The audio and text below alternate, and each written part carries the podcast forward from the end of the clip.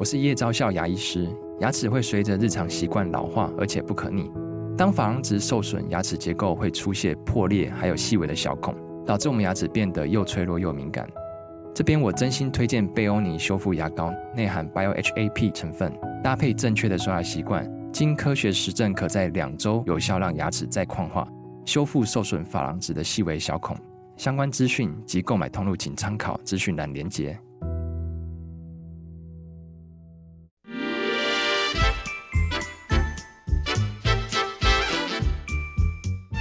有健康的身体，才有健康的生活。名医昂扣专业医师线上听诊，让你与健康零距离。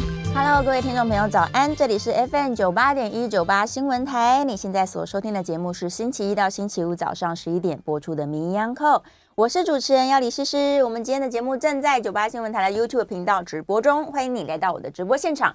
同时呢，可以在聊天室做即时的线上互动哦。今天的这个题目非常非常非常重要，讲了三次，我们要来聊聊啦。这个在民间俗称的消炎药啊，其实事实上呢，很可能叫做抗生素哦。嗯，它是不是会有抗药性的问题？是的，对。欢迎的是台北医学大学附设医院临床药学组的组长孙国伦孙药师，欢迎。主持人好，各位听众大家早。耶，yeah, 每次这个孙药师来，我都特别高兴，可以大聊特聊跟药物有关的正确知识。没错，对。来，关于这个抗生素啊。抗生素的使用，我们先说说什么时机要用抗生素好了，好正确的时机。好，基本上抗生素就是顾名思义，就是我们当我们的身体如果有一些所谓的细菌感染的时候，对哦，我们会用到所谓的抗生素来做治疗。嗯、那抗生素它最主要目的呢，就是可以帮助我们身体呢去对抗这些侵入身体里面的一些细菌哈。那其实我们正常的人身体体内都有所谓的免疫反应，就是我们所俗称的一些白血球这些东西哈，它其实也可以对抗这些外来的一些病菌，然后来去杀死这些病菌。对。那当您自身的免疫能力如果不够，例如说你的那个伤势比较严重啊，或者是呃你自己免疫力不是很好，例如一些老人家或是小朋友哦，或是本身就有患有一些疾病，例如说癌症的病人，这些人呢，他的免疫力如果比较不好的时候，他身体的抵抗力就会比较不足，对，那这时候呢，抗生素就可以帮助它做一个很大的功效，来帮助我们身体呢去对抗这些外来入侵的一些细菌，好，帮助把细菌给破坏掉，然后也可以加速我们身体的一些复原，哎，这就是抗生素它的一个作用。是，所以其实身体在少量的细菌进来的时候，嗯、我们自己是可以对付它的。没有错，就是我们自身有本所谓的免疫功能，对，就是白血球这些东西，它其实都可以对抗这些呃轻微的一些外来物质的一些感染。嗯嗯嗯，是，所以只有在你的身体对付不了的时候，我们就用抗生素来介入。然后帮助你把这些外来的坏人给杀死，嗯、没错，这是正确的，没错。所以最重要就是你的身体要有一些所谓的细菌感染的时候，对，我们才会去使用抗生素这类的药品来做所谓的治疗。哦、那所以，因为我们在细菌感染的时候啊，常常会有一些发炎的一些症状，例如说，哎对，你的那个 可能会有一些伤口的发炎、化脓、肿起来、肿起来这样子的一些东西，所以我们那时候可以使用所谓的抗生素。嗯、那在治疗这些细菌感染之后呢，我们的那个发炎反应就会消失。所以说呢，有时候呢，我们也会把抗生素这类药品统称为就是所谓的消炎药啊，消炎药哦，就是所谓的消炎药哈。那就是主它最主要的方式，是因为它可以把这些外来的细菌给杀掉之后呢，减少我体内的一些发炎反应。哦，所以我们也会俗称它叫做所谓的消炎药。哦，它其实不是直接去消炎，没有错，它是杀死细菌，然后你身体就慢慢慢慢不肿了。没有错，所以其实有时候我们在讲消炎药啊，会 跟我们之前提过的所谓的。止痛药哦，这类的所谓的消炎药、止痛、消炎止痛药来做一些可能会有一些混淆一些状况哦。嗯、所以现在我们听到病人问消炎药的时候，我们就要特别问他说：“哎，你指的是抗生素呢，还是所谓的消炎止痛药？”对，那消炎止痛药呢，它是可以自己直接抑制癌那个。发炎反应的一个发生，来减少我们的一些伤口的肿胀，对，或是不舒服的一些症状发生哦，所以它也可以被称作所谓的消炎药，哦，所以基本上他们两个虽然都可以称作所谓的消炎药，不过它是用不同的一些方式来治疗我身体的一些所谓的发炎反应一些症状，减少这些疼痛的一些不舒服的一些反应哦。所以说，其实我们现在都要很精确的跟病人说，哦，这个是抗生素，是治疗你的一些细菌感染的一些问题，对，那这个是所谓的消炎止痛药，是可以帮助你的。一些呃止痛呢、消肿的一些症状，所以这还是要跟民众把它讲清楚。那如果民众在做咨询的时候，我们会特别帮你，就是会要去。问清楚您到底吃的是哪一种药品，我们才可以帮你做一些正确的一些指导。一定要理清，没有错。其实很多时候民众自己也搞不清楚啊，对，他就想说这都是消炎的，但是是到底是抗生素呢，还是消炎止痛药呢？不知道。对，他就吃了就不痛啦，然后又这么多颗，我也不知道我吃的是什么。我吃了一把，到底什么是什么，我也不知道。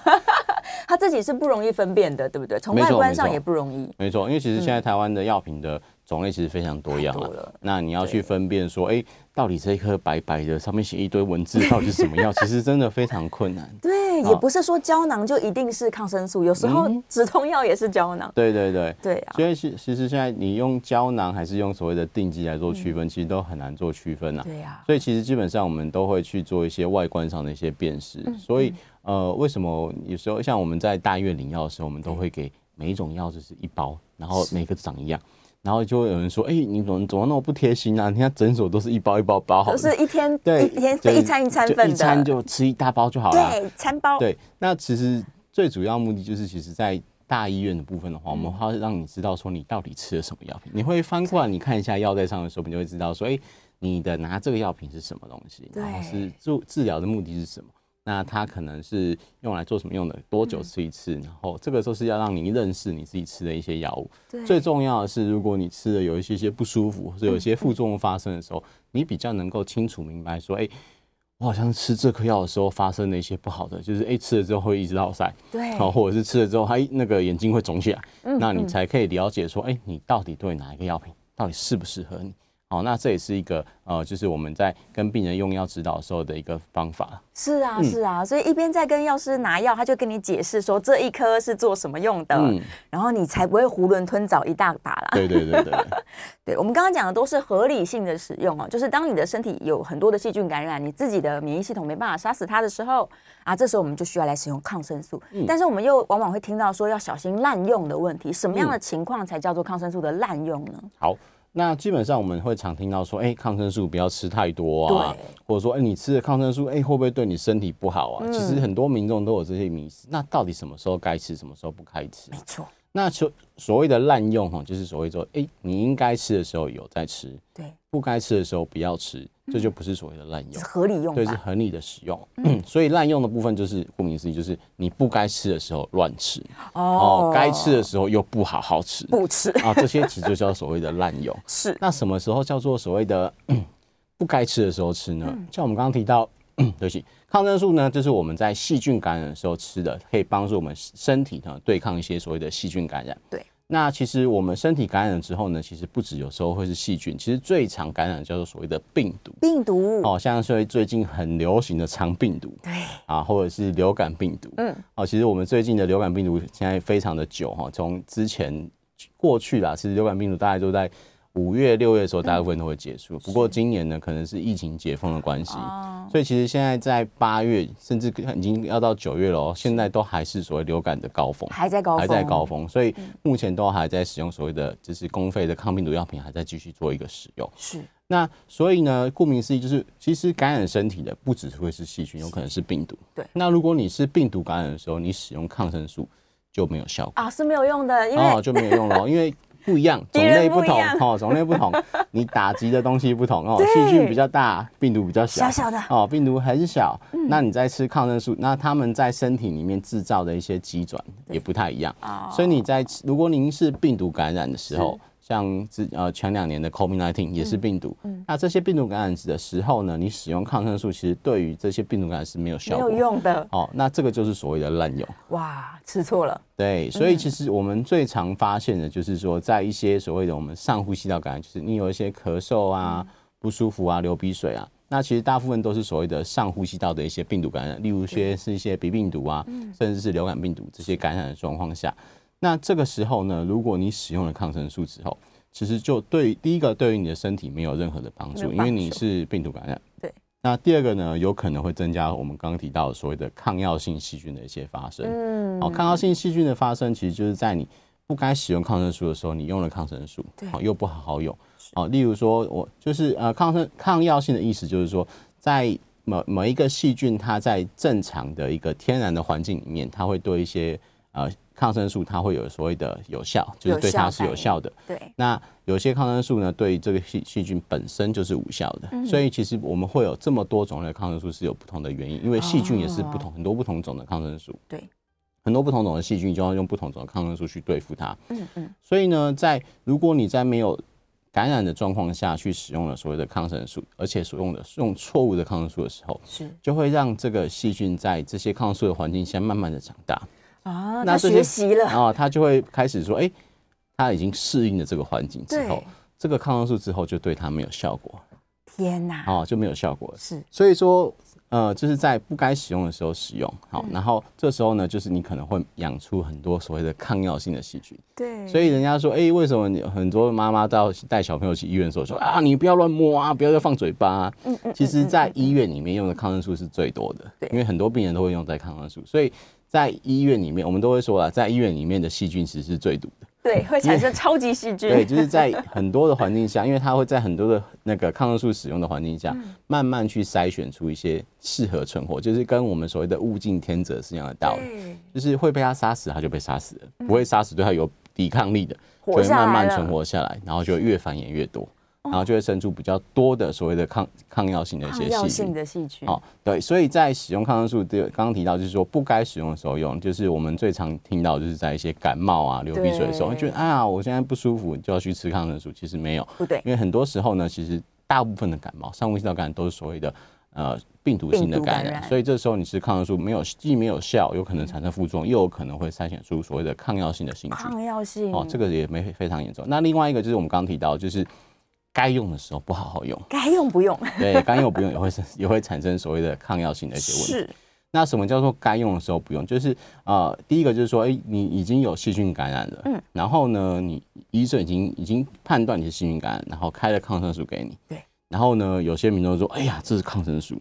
人家说吃多了会产生抗药性，那我就不要吃，不吃。好，或者是那我吃一半就好。哦，医生叫我吃两颗，自己吃我就吃一颗就好。我觉得我没那么严重啊，我就吃一颗就好。对，好，那这个也是非常严重的一个后果，就是刚刚我们提到，就是细菌在生长环境下，如果我给它一个抗生素的时候，会帮助，会把它杀死，就是会破坏细菌的成长。对，然后把它慢慢的杀光。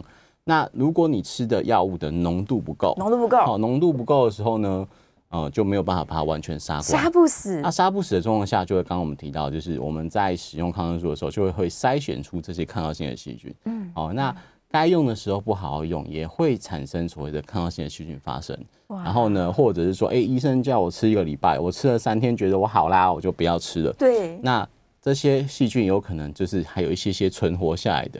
也会开始产生所谓的抗药性，是。哦，所以基本上我们在用抗生素的时候，为为了避免滥用，我们就是第一个用最正确的药品，就是你得了什么细菌感染呢？用什么样的抗生素？正确的抗生素，正确的抗生素，再来适合的剂量，嗯，好，给的剂量要能够足够，对，好，那再来是适当的一个时间，嗯，给的时间就是要够久，哦。在这样子的一个完美的一个搭配下面呢，才可以减少抗药性的一些发生。原来如此，是是是是。那再来，我要问这个家长最喜欢问的问题了。嗯、有两个极端，一个极端是说我要越强越好，赶快杀死，嗯、所以你不要给我用普通的抗生素，我要用特别贵、特别好的。是这个观念不对吧？好。基本上我们也会听到，常会听到说，哎、欸，那个感冒很不舒服啊，所以我们常会下说，哎、欸，那个去为什么有时候在那个医院看病，都看一个礼拜都看不好，嗯，有时候去那个所谓的诊所看，哎、欸，吃个一天药就好了，好了，哦，然后就会说，人家就会说啊，那个因为那个诊所下的药量比较重，对，然后呢，那个医院呐都比较保守啦，医生就会那个不敢用用那么多的药啦，没错，其实呢，这样的讲法其实是正确也不正确的啦，哦，哦，其实其实在很多的一些诊所，因为诊所我们开药。只能开三天，对，好，三天份的药品。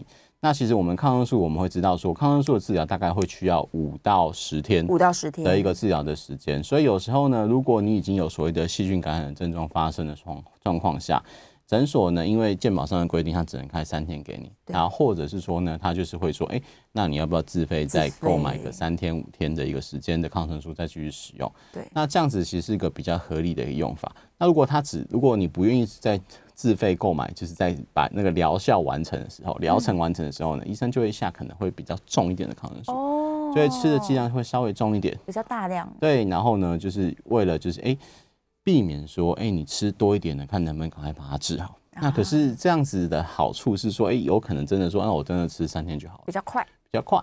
可是呢，坏处就是什么？就第一个。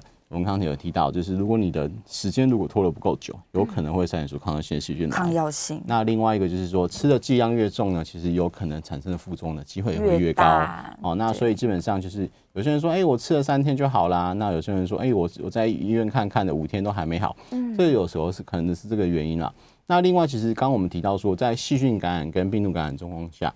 有时候我们一开始可能是上呼吸道感染是一个病毒性的感染，是。然后呢，之后它会慢慢，如果你没有好好控制的时候，嗯，有可能会在面慢慢的演变所谓的下呼吸道感染，就是所谓的细菌感染哦，一个状况发生。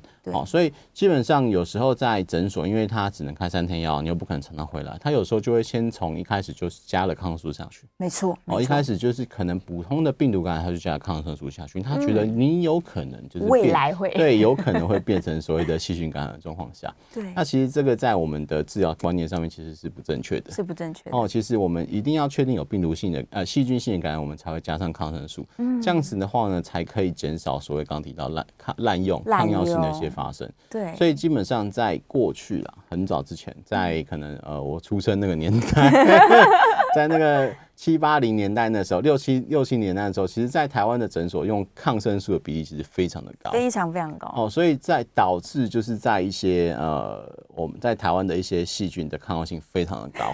对，台湾的细菌特别强壮。对，其实，在我们这样常呃最常听到就是所谓的那个肺炎双球菌是哦，所以肺炎双球菌其实在过去台湾。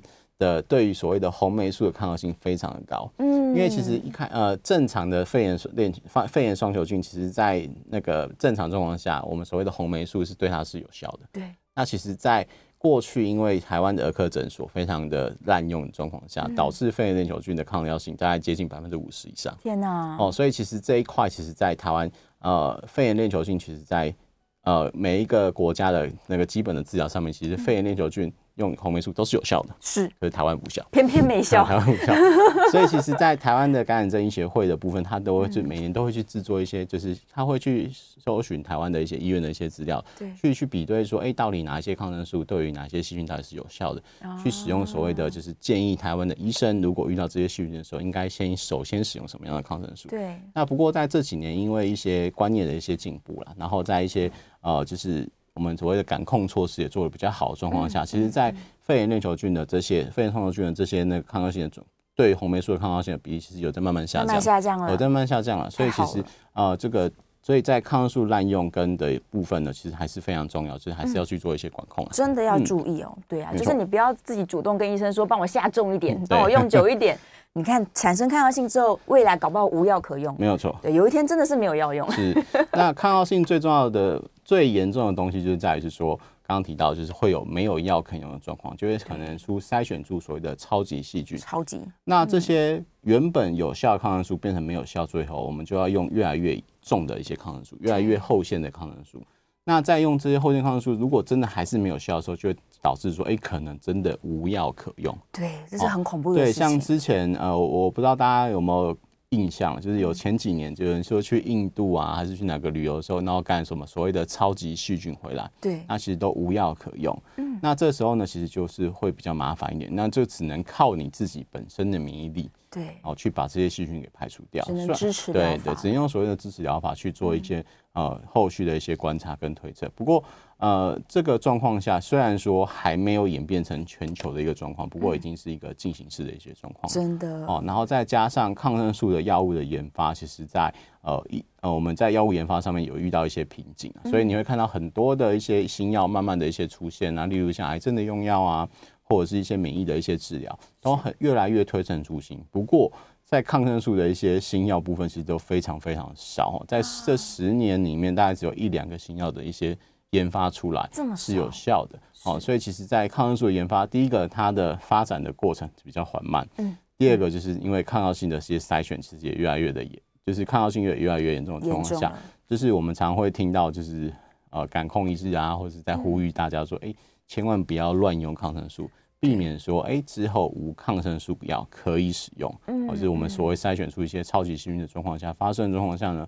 真的没有药可以治疗的时候，那我们就只能靠自身的免疫能力自求多福了。真的，真的。嗯、所以这件事情它其实不不只是关乎个人健康，它是关乎整个台湾的健康。对，没错。可能因为你自己喜欢滥用，然后造成了很厉害的细菌产生，嗯，还传染给别人，嗯，哇，这太可怕了。所以大家真的要把抗生素用在刀口上。是。好，另外一个问题是我们刚刚提到家长有两个极端，一个极端是说我吃越重越好，我甚至要预防性的吃。是。啊，另外一个极端就是不爱吃的，他特别害怕的叫做副作用。对。所以我们来聊一下好了，抗生素到底有哪一些令人害怕的副作用？好，那抗生素其实最常见的副作用就是我们所谓的肠胃不适啊，拉肚子、拉肚子、恶心、呕吐啊。对，哦，其实有时候你会听到那个，像我家以前小朋友在喂一些药水的时候，喂一些那个那个比较甜甜的药水，红色啊、黄色啊，那他们都很爱吃啊，紫色甜甜很好吃啊，不反对的哦，都很好吃啊。可是味道 唯独味道那个。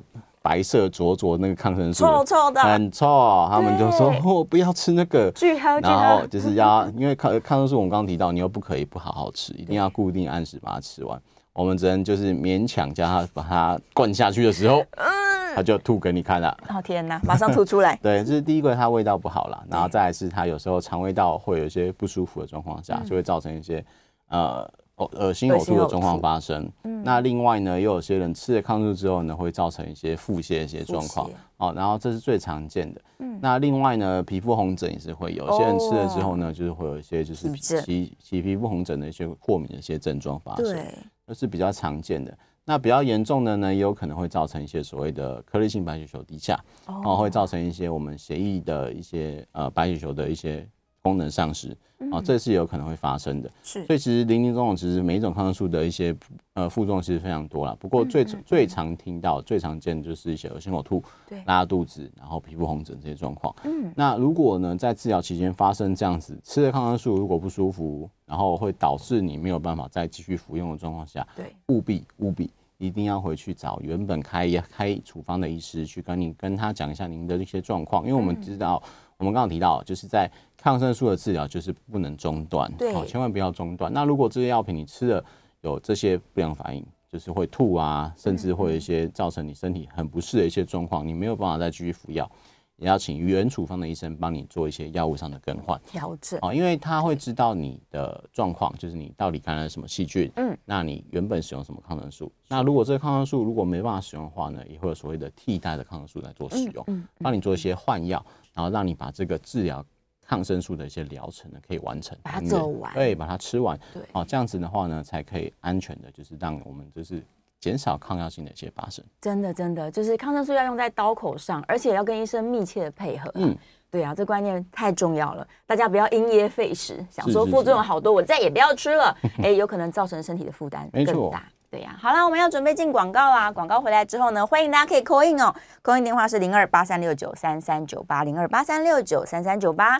广告之后马上回来。到 FM 九八点一九八新闻台，你现在所收听的节目是名医央叩，我是主持人药理诗诗。我们再次欢迎今天现场的来宾，台北医学大学附设医院临床药学组的组长孙国伦孙药师，欢迎。诗诗好，各位听众大家好。好，回来啦。这刚刚这个中途广告在聊天的时候，哎，想到一个问题，嗯，刚刚说吃完。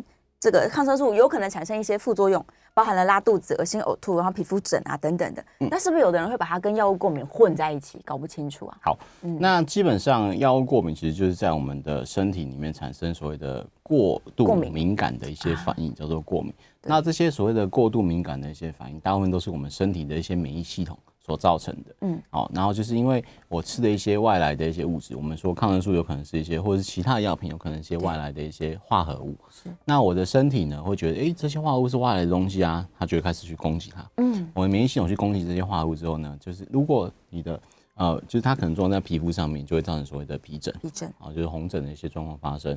那如果呢，它攻击在肺部的时候，可能造成你的气喘发作。啊，那如果攻击在其他地方，可能造成一些不同的一些反应。嗯、那这些都是所谓的过敏反应。是。那其实过敏反应它是所谓呃，跟药物副作用其实是雷同的。药物副作用其实就是说，哎、欸，我吃了药品之后，它产生我不想要的一些反应，叫做所谓的副作用。对、嗯。副作用。那其实有些人也会拿所谓的药物的副作用来做治疗的一些效果。哦，像最有名的就是那个威尔刚，嗯，是啊，威尔刚它之前原本研发出来是用来做所谓的心血管的用药，对。然后呢，在做一些临床试验的时候，发现说，哎，有些男性吃完之后呢，发现，哎，他的肾药都不想要交回来了，然后就有一个副作用产生。有时候问他为什么，他就说：“哦，我吃了这个药品之后呢，我觉得我的能力变得比较好了。”嗯，然后呢，就是哎，发现这样子一些副作用。对。之后呢，厂商就会把它哎。这个副作用好像是蛮好的一个作用，就把它包装成另外一个药品，就是说，哎，可以用来治疗所谓的男性阳痿的一些问题。对，哦，所以其实。我在吃了药物之后，产生我不想要、原本不预期的反应，我们通常叫做副作用。叫做副作用。那这些副作用呢，有可能是你要的，也可能是就是原本可能对你有帮助，有可能是对你没帮助的。对。那其实大部分都是没帮助的，就像是一些拉肚子、拉肚子啊，哦，那些都是副作用。所以其实过敏反应算是副作用中的一种啊。哦，所以在我们吃药的时候，只要你产生了，就是说，哎，我跟你讲说，这个药品是用来治疗高血压的，对，治疗细菌感染的。如果你吃了之后，血压有降，可是你产反而会产生，哎、欸，你会有产生一些皮肤红疹，对，哦，或者是拉肚子，这些你不想让它发生的时候，我们叫做它产生的这样子的副作用，一些问题，是一个不预期的，不在你治疗目的上的反应。是的，那如果你发生这样子的反应之后呢，如果呃真的身体如果没有办法很嗯忍受，或者是造成你的困扰的话。就务必跟医生做一些反应，好、嗯，然后看看是不是可以用什么样的方式帮你做一些调整，哦，或是换个药，或者是改变你的服药方式，像是哎、欸，如果说有些人吃的肠胃肠肠胃不舒服，那我不是就是改改到饭后的时候来吃，嗯、会不会对你的肠胃比较不会有影响？啊，是。那做这样的一些改变之后呢，就是让你可以比较适合用这些药品的用的。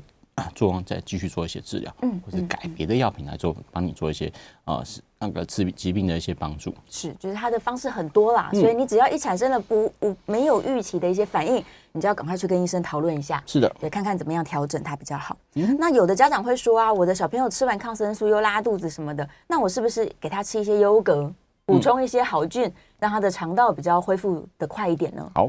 对。那其实，在抗生素里面，它最常的一些副作用，除了拉肚子之外的，嗯、另外一个就是所谓我们常会听到的，就是所谓的伪膜性结肠炎啊。其实它的作用就是会造成拉肚子了。是。那它的作用其实呃原因其实就是说，我们在长期使用抗生素之后，有可能会破坏我肠胃道的一些。正常的一些菌虫，就我们听我们常说的益生菌啊。对。那如果产生这样的状况的时候呢，因为你的肠胃道没有一些正常的一些菌丛帮助你消化，嗯，这就这时候就很容易产生所谓的拉肚子的一些状况发生。是。那那这些状况呢，如果你真的要吃所谓的优格或者是一些益生菌来帮忙的话，只是有帮助的，是 OK 的哦。不过还是会建议，就是你最好还是要等那个抗生素的疗程完成之后再来吃。治疗结束之后。对对对，因为其实你在吃。益生菌，你还是在吃抗生素的状况下杀死了，对，你还是有可能把你吃下去的细菌，或是呃那个益生菌，或者是优格里面的一些帮助菌虫的啊帮助肠胃道菌虫之后，还是被你抗生素给杀光。对呀，哦，所以其实，在我们通常会建议，就是说，哎，如果真的会。呃，有拉肚的这样的状况，你想要吃益生菌都 OK。那不过还是去考量一下你的抗生素的疗程。吃完就是疗程完之后呢，我们再补充这些益生菌，其实比较不会造成就是呃就是效果比较会好一些。对对对对对，而且大家都喜欢买一些很贵的，真的不要混着吃。这个抗生素的治疗，刚刚孙药师有讲五到十天了，所以先把疗程走完，是再来治疗比较好。好，回头看一下大家线上的问题哦。嗯，Brady 说的很好哦，他说药就是他觉得药就是毒嘛，对，所以使用上如果利大于弊的时候，我们就好好的来用它。是对，这观念是非常非常好的。再来，燕良问说啊，早期感冒常常会开抗生素给人家吃，那他说到底是因为以前的感冒是细菌，现在的感冒是病毒，还是怎么样呢？嗯、好，那其实我们刚刚有提到啊，就是我们在、嗯。用抗生素治疗状况下，都一定要是确认说他已经有细菌感染。那其实对于细菌感染的一些定义，其实，在医生帮你做一些诊断的时候，他在帮你听你的肺部的声音的时候，嗯，他其实可以分辨得出来啊，听得出来。就是你的上上呼吸道感染，就是如果是下呼吸道感染的话，它的那个声音会是不一样的。是，哦，所以其实专门的一些胸腔科医师，其实他们都听得出来。那有时候会说，为什么之前抗生素用这么多？对，其实刚刚就提到，就是有可能是一个滥用的这些状况发生。在过去的一些治疗的观念比较没有那么呃好的状况下，就是会说，哎，反正你有感染的状况，然后你有浓痰，然后有黄黄的鼻涕，黄黄的，就说啊，那就是呼那个呼吸道就是有抗，就是有细菌感染，那就是给你用抗生素。是。那其实这个观念其实后来有发现，其实它是不对的，不对的，并不是你是黄鼻涕啊，你有浓痰就一定是细菌感染，有可能就是你喝的水比较少啊，然后鼻涕比较粘稠啊，对，那其实这些都会让你的痰液跟鼻涕变得比较浓稠一点。是，好，那其实这个都是不正确的一个观念。不过，所以目目前慢慢都有做一些改善。那在刚刚我们提到，就是说。呃过去的一些在治疗上面就会觉得说，哎，反正你有感，你有呼吸道感染，我就用抗生素，嗯，这样会比较快好。好，然后有可能就是让你病人就会觉得说，哎，这家医生好棒棒，对，好厉害啊，吃一包就好了，吃一包就好了。好，那所以过去有这样子滥用的一些问题，不过最近就是后来之后，我们其实我们对于一些呃治疗观念的一些进化跟一些改变，嗯、跟一些感控观念的一些进步啊，其实都会有促成这样子的一个。滥用的状况慢慢的在下降，越来越好了啦。嗯、是对，大家自己在选择自己的医生的时候，也可以去比较一下。对，有的医生真的就喜欢下猛药，那你可能要三思，哦，稍微三思。对，不要觉得说医院开的药都比较不好，其实是真的用在刀口上。是对呀、啊。再再来下一个问题呢？再问说抗生素是不是一定要放在冰箱？好，对，很多人都说药要放冰箱、欸，哎，好，那基本上所有的药品啊，我们都会建议就是你放在阴凉处就好了，就好了。对，哦，不不一定要放在冰箱啊。嗯、那除非有特别跟你提到说这些药品是需要放在冰箱冷藏的。我们才会需要放在冰箱冷藏。嗯，那抗生素是不是真的需要放在冰箱冷藏哦？其实没有哦，只有大部分的药品，大部分的抗生素也都不需要放在冰箱冷藏。是，只有少部分的儿童水剂。嗯，儿童水剂就是抗生素的水剂，基本上就是你一开始拿到是一罐粉末了。粉哦，是一罐粉末。我们要用的时候要加冷开水，好像泡牛奶一样把它泡开。冷开水哦，不是热的，不加热的哦，一定要加冷的，加冷开水把它泡开。对，泡了之后呢？才会需要，有一些才会需要放在冰箱做保存。嗯，好，那这些保存的方式就是要可以延长它的一些安定性。嗯，那安定性的意思就是说，如果你放在室温已经泡开水了，然后你再放在室温放太久，它的效价就是效力会慢慢的降低，嗯、慢慢没有效了。哦，那你吃的时候可能效果就没有那么好了，所以才会建议说，哎、欸，加了冷开水之后呢，一定要放在冰箱保存。对，好，就是所以当初一开始会给你是分的。嗯，那其实我们都会跟那个爸妈特别提醒啊。那有些人说啊，那这一整罐那个，如果那个小朋友去上安亲班去上上课，中午要吃饭的时候没有得吃怎么办？怎么办？就是要整罐带去吗？好，我们都会跟家长说，没关系，你就是拿一罐小罐子，跟一个小罐子，你就是装那一次要吃的量，单次的量，单次的量带去就好了。哦、那幼儿园其实都也会有冰箱帮你帮你放着，啊，就可以冰着。对，那你说啊，那去小学怎么办？没地方冰啊？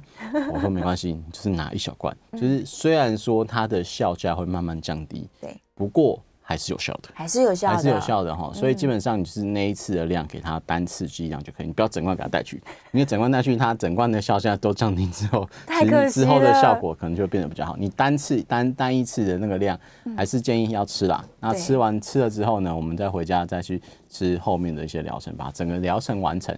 之后呢，才可以得到比较好的一些控制。没错，没错。顺便也提醒一下大家，因为刚好燕良也在问哦、喔，有些人就是习惯回家把药全部的药放在冰箱里面。那如果已经冰了，是不是建议他不要拿进拿出？好，那基本上我们说，哎、欸，为什么要很多人习惯把药品放冰箱啊？那其实有些人就说啊，药品是不是跟食物一样，放在冰箱保存会比较好啊？比较久啊？哦，其实没有，因为其实我们大部分药品都会做所谓的安定性测试。对，安定性测试基本上就是，除非它一定要放在冰箱冷藏，不然我们都是放在室温。室温就好。那放在室温状况下，就是它可以延长它的保，就是可以让它的保存时间大概通常讲会有一年半到两年的保存期限的一个时间。哦所以你不会说，哎，我放在冰箱之后，是不是可以就可以变四年？哎，其实也没有，会因为其实我们没有做这样的一个测试。这时候有可能说，哎，到底冰了之后，到底对它的效果会变得比较好，会变得不好？其实我们都不知道。不知道哦。就是你，就是你可能自己帮他做一个测试，可能吃了没效，或是可以吃那么久。那另外要注意的是，因为冰箱有人说，哎，冰箱可以就是防潮了。嗯。那其实要注意，就是因为其实你在很大家都有经验嘛，你这些冷的东西，你放在冰箱之后。再把它拿出来，它其实会吸外面的水汽。那这时候呢，你的药品到底是不是防潮？就没防到了。对，其实就没有防到了。然后再来就是你的冰箱，有时候你的那个药品的那个部分啊，如果你没有封好的话，有时候会吸到一些奇怪的味道。没错，你冰箱的一些味道都会吸进去。有些之前有遇过病人就是说，哎，为什么我的药品都有味？怪怪的，怪怪。有时候你是放在冰箱。他就说：“对，有放在冰箱，真的，鱼腥味。它是其实有时候会吸味的，因为它是干燥的东西，是，所以有时候会去吸鱼腥味。哎呦天哪！所以其实基本上你的药品就是呃放在室温阴凉处，就是第一个就是不要让太阳直射，然后呢，就是放在阴凉的地方就好。通常我们说，哎、欸，家里有个小抽屉，抽屉专门放这些药品的。嗯，好，那再另外一个关键就是要请大家注意，就是你那这个药品不要一直塞在那边哦、喔，至少每年过年的时候拿出来检查一下，大扫除一下，大扫除一下。超过效期的，看到变黄变黑的，或者上面已经有湿湿稠稠的那些东西，就不要再使用，丢丢弃了哈。虽然说我们说超过效期，它只是吃的效果比较不好，不过还是不要吃这些药品会比较好一些。不要拿自己当白老鼠。是的，对呀、啊，所以记得哈，那个效期，假如拿回来是分装包，你可以手写上去领药日期。对对，然后一定要检查外观。对，我真的看过很多人那个冰箱打开哈，会不会有一个小格子，原本是放鱼的，对，塞满了药，对，还有保健品，对，然后都不知道效期怎么样，嗯、这个太危险了。对，是建议大家呢，这个我们刚刚孙药师已经提醒了，有效期间很重要。然后呢，平常药品也不需要一定要放冰箱，除非有胶带哦，有胶带放冰箱，你再放冰箱，嗯、要不然放在抽屉就好了。好，我们准备进广告喽，再跟大家说一下，call in 专线是开放的，零二八三六九三三九八。零二八三六九三三九八，如果你有这个药品相关的疑问，欢迎扣音进来。欢迎回到 FM 九八点一九八新闻台，你现在所收听的节目是《名医央叩》，我是主持人药理诗诗。我们再次欢迎今天现场的来宾是台北医学大学附设医院临床药学组的组长孙国伦孙药师，欢迎。诗诗好，各位听众大家好。耶，yeah, 回来了，大家线上的问题很棒哎，我要来回答他们。好，君君宏问说，为什么抗药性的细菌越来越强了？为什么啊？好。因为基本上我们刚刚提到，就是抗药性，其实是我们在使用抗生素的状况下，那这些细菌因为一些所谓的物竞天择的关系，嗯，它会就是说，哎，这些抗它可能在一开始在生长的时候可能产生一些突变，对，或者是说在这些抗生素它没有办法杀死的状况下，它就会产生所谓的抗药性。嗯，那在多种的抗生素的状况下，它就慢慢出筛选出很多种的抗药性的细菌出来。哦，它经过多次训练，对，所以它就会越来越强。哈，嗯，那所以基本上我们所谓的超级细菌就是用这样子的方式所筛选出来的。那这些抗生素有可能到最后啊，这些细菌可能到最后，抗生素的效果可能都会不是很好，嗯，啊，那只能靠你自己的免疫能力啊，去把它杀死，去把它杀死，非常困难了，所以千万不要把细菌给训练的太聪明哦。是，好，来电话线上是许先生，许先生请说。哎，你好，医医生主持人你好，你好，我我姓许，我要请问那那个我是有。两个问题，第一个我是有青光眼，嗯，是。啊，所以说医生有开青光眼的药水，嗯，是。第二点，我住在四楼盖的三第三楼了，嗯。嗯，啊，我没有冷气的，对，嗯，那室温差不多里面都有三十三度，那个眼药水上面写二十五度，是是，啊，我有问过我的眼科医生，他说可以耐。耐热到三十五度，你只要放在阴凉的地方。嗯，啊，医生刚刚说放在抽屉，啊，你抽屉不是闷在那边吗？嗯，我我都是放在一个盒子，把它打开。嗯，啊啊啊，这样通风。啊啊是啊，照到那个那个光线。嗯，啊，我在线上，我我在那个收音机听。好好，那到底要要要怎么样办？我在三十三度没有冷气之下，那个眼青光眼眼药水很重要。嗯，好，谢谢，好，谢谢，好。OK，那其实大部分的一些药品，它都有所谓的保存上的温度啊。那我们通常讲讲室温的话，通常讲我们说说十五度到三十度，十五到三十，好，那其实就可以达到它的一个比较好的一些保存的一些状况。嗯、那另外，刚刚许先生有提到，就是说，哎、欸，它的室温通常都在三十三度左右啦。那是不是该怎么去保存这些药品哦？基本上我们会说，就是你的室温三十三度，其实也是在你最热的状况下才会有可能会到这么这样子一个环境，而不是 always 都在三十三度的一个环境下。哦，所以基本上你可以说，哎，我放在阴凉的地方，因为其实即使你在室温，就是你在室内三十三度，其实你在你的房间的角落阴凉的地方，就太阳光照不到的地方，其实也是会比较凉爽一点。是。好，那所以基本上就可以这样子的处理。那有些人会说，那我放在抽屉会不会太闷呢？除非你那个抽屉啊，它是在阳光直射的抽屉下，哦，对，它才会比较闷热。那如果你是在那种角落的那种抽屉下，就是比较阴凉处的抽屉里面的话，其实它的作用其实也会不会也比较不会这么的一些闷热的状况。那您说你会把它放在一个小盒子里面啊，然后把它打开通风，这样也是 OK 的，没有问题的。哦，就是让它通风，比较让它的温度可以比较不要那么光。高的状况下，也都是 OK 没有问题。其实就是看个人的一个家居居家的一个环境下，怎么样去找到就是比较适合储存药品的一些环境啊。那我们会说，哎，因为我们家可能在是那个角落有一个小抽屉，对，就是它比较不会用闷热的状况下，也可以拿来做药物的保存，这样都是没有问题的。是，就是记得不要阳光直晒啦。嗯，对，它如果晒上去的话，那温度就越来越高。没有错。对对，一定要记得避光，阴凉处储藏。好，接下来线上的问题哦，在问说抗生素、类固醇。抗霉菌药是什么？嗯、他听就是他可能被太多单字混淆在一起了。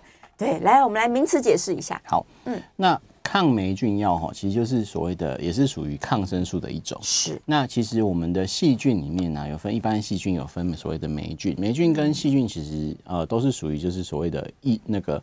呃，就是我们所谓的细细菌类啦，其实它是属于同一种那种微生物的外来的敌人。对对，那其实它的大小都会比所谓的病毒来的大一些，大很多。哦，对，所以病毒我们是分在另外一类。嗯、所以霉菌呢，抗跟抗生素、抗霉菌药品，其实我们会放在同一个种类里面做一些讨论。是，就你感染的是普通的一些细菌呢，还是一些霉菌呢？就是会靠使用不同的一些抗菌的一些药品。嗯、如果你是感染的是像我们最常听到的金黄色葡萄球菌啊。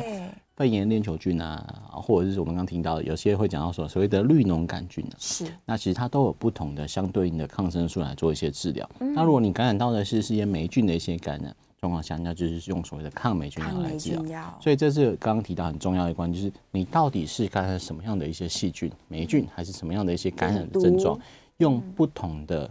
就是抗菌药品或是抗病毒药品是非常重要的，嗯嗯，所以其实我们都会去依照你感染的一些症状、感染的一些部位去判断说你可能是什么样的细菌感染，然后选用一些抗生素。那如果你是在医院比较严重的话，我们甚至会去做所谓的培养，培养，哦，就是说，哎，如果你是尿道感染的话，我就拿你的尿道去尿液去做一些培养。如果你是呼吸道感染，就拿你的痰液去做培养，对，来去确认你到底是哪一支细菌的感染状况呢？我们才可以去做一个抗生素的比较好的一些选择。是是是。好，那再来的话就是说，类固醇，类固醇呢？类固醇的部分的话，就是它是作为就是可以抑制我们发炎反应的一个很重要的一个物质。那类固醇其实在我们身体里面也是会有的一个呃所谓的皮质皮质类固醇呢，它是正体身体里面正常的一个荷尔蒙。是。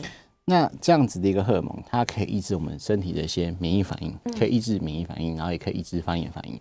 好，所以基本上类固醇在使用上面，其实就在一些比较严重的一些过敏，或是一些呃那个过敏症状，或是一些免疫疾病的时候会使用到。对。那为什么有些人说，哎，抗生素跟类固醇好像两个是不一样的东西，又好像有些很像？那其实抗生素呢，它是去那个帮助我们的免疫反应去对抗我们的。呃，外来的一些细菌，然后去减少发炎的一些发生。对，那类固醇相反哈，它是去抑制我的免疫反应，因为免疫反应它去跟呃我们的身体的白血球去跟细菌对抗的时候，会产生所谓的发炎反应。对，那类固醇呢，是它是去抑制我们的。